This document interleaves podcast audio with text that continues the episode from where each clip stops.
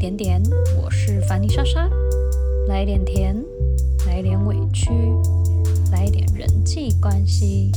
来点恋爱学，来点正能量，来一点工作小抱怨。那么今天就来一点莎莎聊天室之梦境。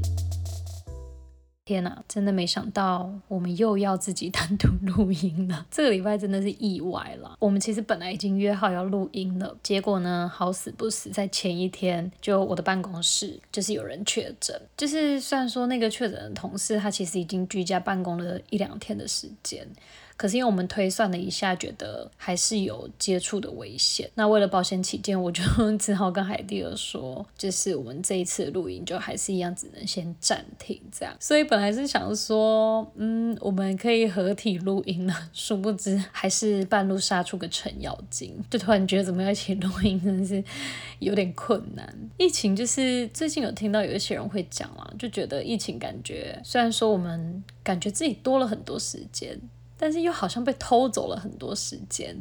这个偷走，例如说可能是跟家人朋友相聚，或者是我最近看到我蛮多朋友，就是本来有一些庆生的计划，因为疫情的关系，就是不敢轻举妄动。但当然也是会更去珍惜说每一次有机会可以见面的时候。今天下午也是约了一群，嗯，我的高中同学，因为我们这一群就是有人也是。确诊这样，所以隔离在家。所以我们今天下午就约了一个时间，我们大家就是一起线上视讯，然后就是更新一下彼此的近况，可以在线上看到就是大家熟悉的脸孔，就还是觉得蛮开心的啦。但是我觉得也还好，就是因为我同事的那个状况是我有提前知道，就不是说跟海蒂尔见面之后才才发现这件事，不然如果万一他真的中了，我真的。也是会觉得有点对他不好意思，不过要呃大家不用担心，因为其实我跟那个同事虽然算是在工作上蛮密切接触的，但他其实他应该是确诊之后就没有在上班了，因为他就是有觉得有一点不舒服，所以我老板就那时候就蛮果决的叫他待在家里。但保险起见，因为好像不是说就是好像要从接触那一天往后推个大概十天左右。还是阴性的话才算是比较安全，所以越为了就是保护我身边的人，我就是我近期就是不跟其他人接触这样。虽然就是 就有点孤单啦，但是我觉得还是蛮必须的。那在上一集就是海蒂的独白时刻，相信大家也有听说，就是关于我们嗯这个节目在五十集的时候即将就是算是告一个段落吧。因为其实从去年疫情开始到现在，我们默默的也录了大概快一年的时间，刚好在即将五十集的现在，我们两个其实也都有各自的人生规划，也许短时间内不会像以往那样，就是每周都一根。未来还是有机会上来跟大家见面，所以如果说大家有啊想念我们啊，或者是有特别想要听我们聊什么的话，每周一点点的 IG 我们都还是一直开放着，所以欢迎大家可以随时跟我们留言。那也很欢迎，就是毕竟我们也录了五十集了，那如果有一些集数你还没有听过的，又或者是听完你觉得很有趣、很有感觉的，可以回头再听一遍。然后也欢迎可以留言给我们鼓励，那让我们知道说，哎，其实还是有固定的听众在支持我们。那也许我们就会在正值忙碌时间之余，就是尽量希望可以拨时间出来录音。今天为什么会想要聊梦境呢？就是如果说是从第一集开始就收听我们节目的听众，那那时候主要就是因为我自己做了一个梦，然后那个梦境就是。带给我蛮特别的感觉，所以当时有特别聊的这件事情，然后也因为那个契机，所以让我们开始了这个节目。然后我最近也做了蛮多特别的梦，才想说，哎，刚好在这个时候跟大家聊一聊，有一种呼应的感觉。然后也去回想了一下自己过去这一年来的转变啊，然后跟生活中发生的事情。我最近的话呢，因为刚刚有提到，这是我的主管确诊，收到他确诊通知的当天，我其实内心非常焦虑。虽然大家说就是要跟病毒共存，也看到大部分就是九十 percent 以上，好像九十几 percent 以上的人都是轻症吧。我自己就是比较焦虑，那也可以呃，就是也是尽量避免说让自己去感染的这个状态，所以我也是尽量让自己。可以的话，就是不要感染是最好的。加上说，我们家最近其实也是有新生儿，所以。可想而知，在得知我主管确诊的时候，我其实压力非常大，然后也非常害怕。得知他确诊的那天晚上，我就做梦了，我就梦到我确诊，然后在隔离的时候呢，我的其他同事们还来探望我，就知道我多害怕。其实后来我有发现，我自己其实让我真正害怕的，好像不完全是确诊这件事情。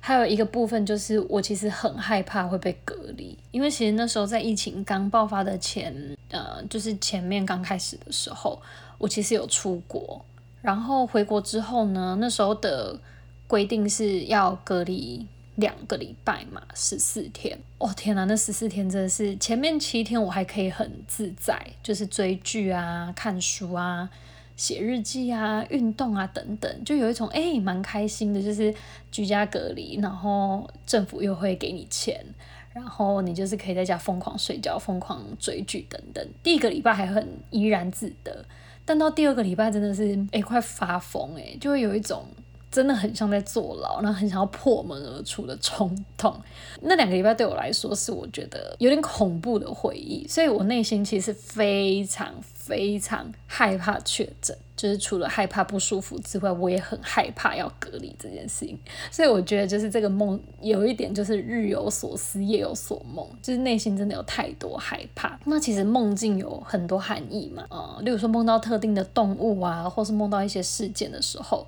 大家应该都有过那个经验，就是会上网去查周公解梦这件事情。那所以我就觉得，其实梦也是一件蛮有趣的事。这样说，因为疫情的关系，其实多了蛮多在家里休息的时间嘛。像我今天就是追剧啊，然后写写日记啊，运动啊等等的。然后剩下的时间，因为我其实现在最近平日工作其实蛮忙的，然后休息的时间也觉得比较不够，所以我就趁放假的时候，我就想说给他睡个够这样。所以睡觉的时间多，相对的就觉得自己做梦的时间也多，有时候会梦到一些。不管是有趣的或是恐怖的梦，然后我就会想要去理解一下这个梦到底只是我自己想太多，又或者是它可能有一些特别的意义。前一阵子的话，我自己还做了一个有点有点妙的梦，就是我梦到我有一个喜欢的人，然后我喜欢的人他在梦里面结婚了，然后他结婚了，我还去。参加他的婚礼，在婚礼上的时候呢，我就是觉得很难过，因为就会觉得怎么会这样？我这么喜欢的一个人，他居然要结婚了。所以呢，我就在梦里面突发奇想，就想说好，那我要来破坏他的婚礼。所以我就故意的把他的戒指弄丢了，蛮有趣的哦。就是有的时候可能我们在生活当中有发生一些事情。那可能内心里面会难免有一些不安呐，或者是害怕的东西，他就真的会去反映到你的梦境里面呢。所以我那时候我跟你们讲，虽然说是梦，但是我梦到就是我喜欢的人结婚的那一天，我不夸张，我清晨醒来的时候，我真的全身冒汗，因为就觉得那个梦真的太真实了，就是觉得说天哪，怎么会这样一个。我喜欢的人，然后我也以为他喜欢我，结果他居然要结婚，然后还邀请我去，我就觉得他妈的，你这个不要脸的东西！那个梦里面呢，海蒂尔有出现，用一种有点怜悯我，又有点不知道该拿我怎么办的那种。表情你知道，就是一种哎，我早就告诉过你了，但是你还发生这种事情，身为你的姐妹，我还是很难过。所以为什么我会吓到满身汗，就是因为就是太过真实了。梦境里面出现的角色都是平常我生活中真的会接触的好朋友，更入戏吗？所以那个梦算是我近期里面觉得真的是有吓到我。某种程度来说，我应该把它归咎为噩梦吗？我觉得好像也可以算是哦。还有一种的话呢，我们会称之为托梦。托梦的状态的话是说，就是我们已经过世的可能亲人或朋友，那他会透过梦来跟你传达他想要传达的讯息，或是对你说一些他想说的话。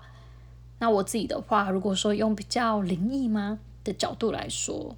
可能算是八字比较重的人，所以其实。我比较少，就是以前可能会听一些长辈啊，或者是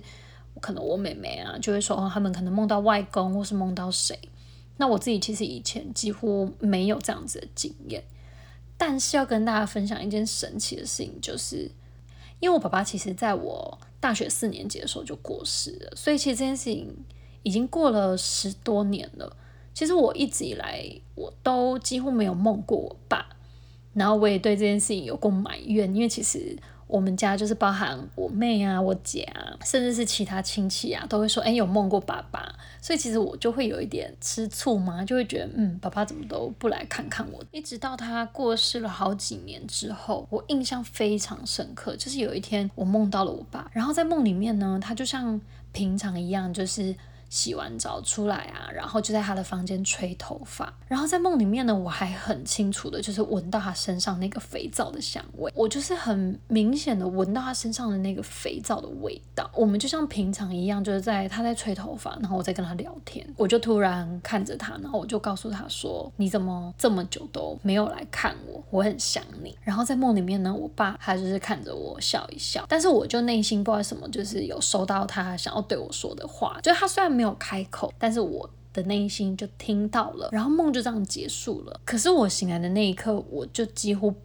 百分之百确定那个一定是他。所以我那次做那个梦之后，我超开心，因为我就是很确定那个就是我爸爸来跟我，就是不管是来安慰我啊，或者是来跟我说：“哎呀，不要吃醋了，爸爸来看。”对啊，讲到这就觉得还是蛮想他的。那不知道大家有没有过类似一些比较特别的梦吗？其实今天就只是想要跟大家闲聊一下啦。像我讲的，可能你有任何特别的梦境想要跟我们分享的，都很欢迎可以私信我们或者是留言哦。